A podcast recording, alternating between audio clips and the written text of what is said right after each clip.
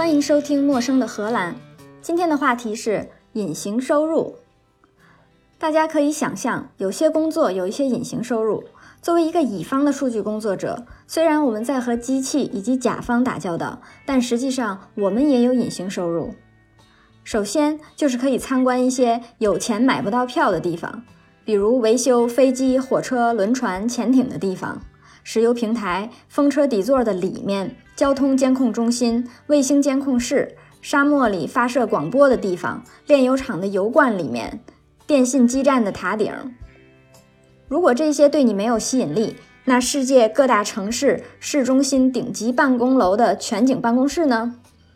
很多客户在大城市最顶级的商业区、最贵的楼盘里租自己的办公室，在客户方工作的时候。天气好，抬眼就可以看见城市的俯视图；天气不好的时候，办公室就飘在云彩上面，一眼望去可以看见云彩对面的高楼尖顶。有的时候就有一种幻觉，就是在对面楼顶上那个似有似无的东西，该不会是孙悟空吧？如果你觉得这个隐形收入有点太隐形了，还有可以直接用钱衡量的，就是大城市市中心的一个停车位。你知道在大城市的市中心想要停车要多少钱吗？在荷兰大概需要五欧到十欧一个小时。工资够高的时候这也不是问题，问题是有钱没处停。可是作为一个乙方的咨询人员就不一样了，到了甲方就变成了访客，可以停在访客停车位。有的地方的停车位非常的局促。我遇到最极端的一次。我们不说这个客户的名字，他在某个大城市市中心的正中间，一共是十九层，每层楼有两三百个员工，但是楼下的停车位只有四十个，可见公司里只有极少数的人可以有自己的停车位。但是作为访客，总是能得到甲方热情款待的停车位。每次进他们停车场的时候，一进去就要听广播，广播说：“现在你去一百零一号停车位。”把那根水泥柱子停在你左后门的旁边，是不是智商不够或者开车技术不够好的话，都不配给他们做咨询？而且，就算我把车按他的要求停好了，还要把车钥匙交给前台，因为就算这样，如果别的车想要出去的话，还是要挪我的车。所以，专门有一个同事在必要的时候挪车。这个同事每天的工作就是真人版的华容道。你想想，在你特别需要逛街的时候，拎着大包小包的时候，在市中心的商业区的正中间有一个停车位，这是不是一个现实利益？但是我们作为咨询人员是不会占客户这点小便宜的，因为给客户解决问题的乐趣实在比逛街大多了。每天工作带来的乐趣，让你感觉到周围那些商业区那些大品牌在打折，超级棒的餐馆不用排队，这些根本都不存在。在你脑子里只有各种想试试的解决方法，以及问题解决了的时候肾上腺素飙升的体验，完胜逛街。除了享用基础设施之外，还有实物的隐形收入，比如说帮客户选供应商的时候，供应商给的小礼物。不要多想，不可能是购物卡，超过十欧元的价值就是行贿。礼物大概就是圆珠笔、杯子垫儿、海绵球。最有创意的一个供应商的礼物是猴皮筋儿，可以把饭盒绑紧的猴皮筋儿。我最喜欢的小礼品是那些大型机械制造商送的他们生产的大型机械的小模型。我确定这些模型都是中国产的，然而淘宝上却买不到，是不是无价之宝？居然还有淘宝上搜不到的国货。除了供应商的小礼品，还有国际展会上的小礼物。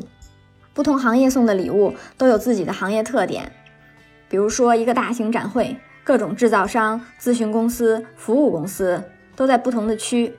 走到大型机械，大家发的就是薄荷糖，可以绑在腰上的小口袋、帽子、小钳子、眼镜，把这些零碎儿摆在一起，一个大型工作场景就在你面前展开。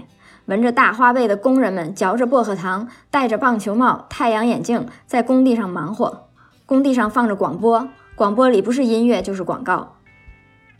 在大型制造商展厅的旁边，大概就是零件供应商，做空调的就送小电风扇，瓶子上面带电风扇，电风扇上边可以装冰块，塑料冰块里边有小彩灯，之类让你一看就比较凉快的东西。旁边消防灭火部送的就是各种钥匙链、开瓶子器、灭火器形状的打火机。不知道他是想帮你灭火，还是想帮你制造出问题再解决问题。再往前走，就到了各种安全保护配件的展厅，大家送各种塑料和胶皮的小挂件儿、微型眼镜、微型手套、微型安全背心儿、微型头盔、微型浮漂。再往里面走，有的时候有媒体供应商卖液晶电视、显示器、投影仪的，他们不把钱花在这些小礼物上。而是把钱花在布置展厅上，各种声光电，走进去之后，马上被这种炫技的宣传片淹没，当时就觉得此生难忘。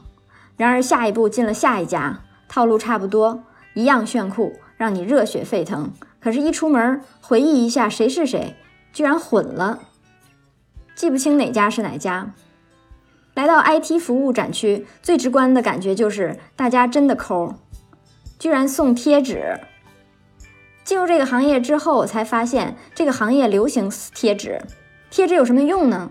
大家会把贴纸贴在自己的笔记本上，来证明自己会什么，就好像笔记本上贴满了各种贴纸，就真的是一个软件工程师一样。而且大家还以收集各种贴纸为乐，回到公司还互相交换，还有人在工作群里面发邮件问谁拿到了那个什么什么的贴纸，可不可以给我一张？我也看出来了。在 IT 行业里面的人真是又宅又强迫症。如果有什么东西不收集成一套，就心里难受。除了 IT 供应商之外，还有世界各大咨询公司。这些公司的小礼物也有一个特点，很多是一个小海绵，有的是乐高形状的，有的是豆角形状的，橘子、拼图、地球，各种各样。你知道这是干什么的吗？这东西叫减压球。当你想砸笔记本、砸桌子、砸玻璃、骂人的时候，你就把这个海绵球拿出来，一阵猛搓，把心里边的这股邪火压下去。除了这些七零八碎的东西之外，还有大礼包，年终大礼包。荷兰特别流行在圣诞节之前，公司寄到员工家里一个大礼包，三十厘米乘五十厘米乘二十厘米的纸箱子，这个纸箱子打开有惊喜。一箱子的薯片、爆花、果酱、干面包片、饼干、黄油，然后上面有一张打印出来的卡片，祝您圣诞快乐，新年好。像这种大礼包，我们乙方的数据工作者收的就比别人多，因为我们服务的客户多。年终的时候就收到四五个大礼包，一打开高下积分。有的公司的薯片是品牌的，有的公司薯片是小作坊的，连塑料包装上的印花都印重了。还有的公司大礼包里面有很多纸屑稻草，把空间填满。让我印象最深刻的是，有一年我收到了某客户寄来的大礼包，打开一看，里边居然有四十片一垛面包片儿，这是什么操作？结果第二天一去公司，发现同事的午餐吃的都是同样的面包片儿。虽然这些礼包和我们一年的辛苦不对等，但是至少人家心意到了，而且特别喜欢收包裹那一瞬间的感觉。光是打开快递那一个刹那的惊喜就已经满足了。这些零碎的好处好像是玩笑，那我们说点真正的。作为一个数据工作者，有什么隐形收入？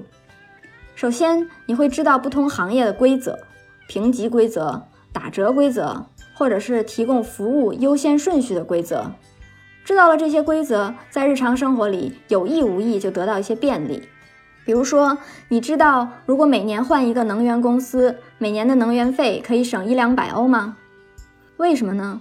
简单说就是能源公司都想要抢客户，所以会有一笔预算是提高市场占有率的成本，就是说给新客户折扣。往深了说，公司的竞争策略和定价方法就在这儿了。打折太多亏本，不打折抢不过竞争对手。所以要平衡新客户给他们的价值和他们付给新客户的成本。当然，有价值的老客户也要留住，没有价值的客户当然是去竞争对手那儿最好。很多能源公司都有各自的一套算法，计算每一个时刻每一个客户的价值。当价格动态化、个性化之后，就并不是消费量越大的客户越有价值了。比如一个用户一年用一百度电，另一个用户一年用三千度电。假设一度电的成本是一块钱，但是公司给第一个用户定价是一百块钱一度，那这个客客户当年的价值就是九千九百块。如果给第二个客户批发价两块钱一度电，一年下来能从第二个客户赚到三千块。所以不是谁买的量大就一定是更有价值的客户，这是个极端的例子，在现实生活中不存在。因为电是基本生活必需品，国家有固定价格范围。但是能源公司在不伤害市场秩序的情况下有权打折。了解了公司定价的方法，我们就知道在一年里的什么时候换什么样的能源公司会得到更多折扣。类似的例子还有很多，这一期讲不完，我们留到下一期继续讲。以上就是今天的内容，陌生的荷兰，下次见。